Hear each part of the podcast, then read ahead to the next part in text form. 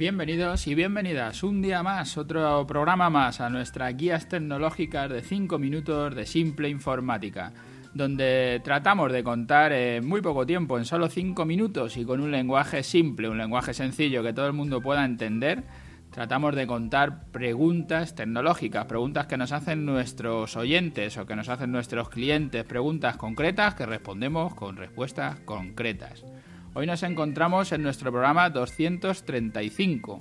gestor de libros electrónicos, lo hemos titulado. Hoy nos pregunta un cliente por los gestores de libros electrónicos. Para los que no usáis algún aparato para leer libros, una tablet, un móvil, un ebook o un reader, cualquier dispositivo para leer de forma electrónica o digital, porque os gusta leer en papel y sobre todo esos tochos, esos bestsellers que te parten la muñeca cuando lees en el transporte público o, que te rompen la nariz cuando estás leyendo por la noche y te quedas dormido. Deciros que los libros electrónicos, además de leer libros, también los puedes usar para leer esa web que ves en el trabajo y almacenas para leer en otro momento o esos PDF que siempre tienes pendiente por no encontrar el momento en el que en el que puedan leerlo. Los libros digitales no son solo para leer libros, son también para si tienes vida digital, si estás navegando, si tienes, pues eso, descargas de PDFs que te pasan,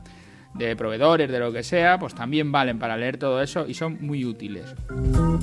Yo tengo un lector de Sony, donde se lee muy bien y lo tengo sincronizado con una aplicación que se llama Evernote, que alguna vez hemos hablado en otros programas de ella y así tengo comunicación en los dos sentidos. Cuando estoy leyendo en el libro digital puedo subrayar algún párrafo o tomar notas, me entra todo lo que voy haciendo, me lo va dejando en el Evernote y después del Evernote puedo decidir cómo lo uso, si lo archivo o si lo voy a cargar en algún documento de Word que esté utilizando en ese momento, porque son notas que estoy sacando para hacer o un programa o cualquier otra cosa que esté haciendo. Y cuando navego en el ordenador eh, y, llego hasta una web que no es la que vas buscando, vas buscando otra cosa, pero te aparece esa que dice, esto está interesante, me gustaría leerlo,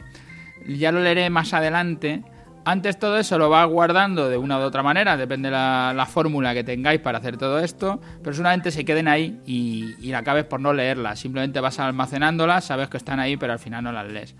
Yo instalé el plugin de Evernote en mi navegador, en mi caso utilizo el Chrome, y tienes un botoncito que le pulsas y lo que hace es quitarte toda la, la basura, todo lo que no es para leer y te almacena lo que es justo el texto que quieres leer con alguna de las fotos y si se entiende que pertenecen al texto y son tienen algún interés. Y yo por la noche cuando tengo a los niños ya y a mi pareja acostados, pues saco mi lector de libros digital, sincronizo con Evernote y ya tengo todas las web preparadas para leer y limpias muchos artículos interesantes que antes no leía, por verlo muy largo para leer mientras trabajas, cuando estás haciendo otra cosa, y dices, bueno, ya lo leeré, pero al final no lo lees, lo que, estamos diciendo. Ahora lo leo en casa, subrayo lo que, me, lo que me parece interesante, lo saco y voy teniendo todas esas notas guardadas. Es increíble lo rápido que se lee en casa y todo lo que te deja si no utilizas un método así para estructurar la lectura, ¿no? tal y como tenemos ahora con tantísima información. Y si además eres usuario de Feedly o de algún otro agregador, algún otro lector de Feed, tendrás que entre los dos una solución perfecta para leer todo lo que te gusta. La pregunta que nos hacían hoy el, el cliente era sobre el gestor de libros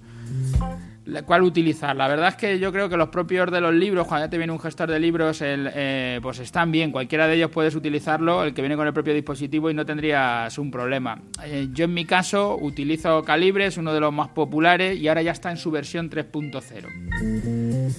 cuando lees en un lector de libros digitales, cuando tienes un aparato, al final te juntas con una biblioteca muy extensa de libros, una de libros digitales, y para manejarla pues vas a necesitar una aplicación que te permita moverte y seleccionar lo que quieres para luego descargarlo en tu lector de libros o borrar de tu lector de libros para hacerte el hueco. Calibre es una base de datos muy completa con todas las utilidades para poder gestionar tu dispositivo. Antes necesitabas varias estanterías de libros bien organizadas para almacenar todo lo leído, para acumular lo que te iba entrando, tanto de libros como artículos, y un buen sitio de la casa donde almacenar todo esto, pues ahora lo tenemos todo en nuestro ordenador, con una buena copia, recuerda que si lo pierdes, lo pierdes todo el trabajo, y además tienes la posibilidad de sacar los párrafos que quieras ya en formato texto, en digital, y todo con tu ordenador y tu lector. Se ha cortado mucho todo y tienes una buena librería, mejor seguramente que la que tenías en papel. Cada día más gente lee en estos dispositivos, pero no tardaremos en ver cómo van desapareciendo los títulos en papel por motivos económicos, por ecológicos de gasto de papel, por tendencia de los usuarios, todavía reacios eh, a dejar el papel, más en unos países que en otros, pero esto bueno, lo dejaremos ya para, otro programa, que ya he llegado a, a mis cinco minutos. Gracias a todos los que nos escucháis a diario por estar ahí y a los que pasáis por las plataformas, por iTunes y por Ivo, por hacernos ahí vuestras valoraciones, vuestros comentarios y vuestros me gustan. Nos viene muy bien que nos hagáis esas valoraciones, muchos escucháis el programa, pero no vais a ningún sitio a ponernos nada, dejarnos ahí alguna valoración, que eso nos hace crecer, llegar a más gente. Y ya sabéis, si queréis vuestra propia guía tecnológica de 5 minutos en simpleinformática.es, nuestro formulario de contacto. Hasta mañana.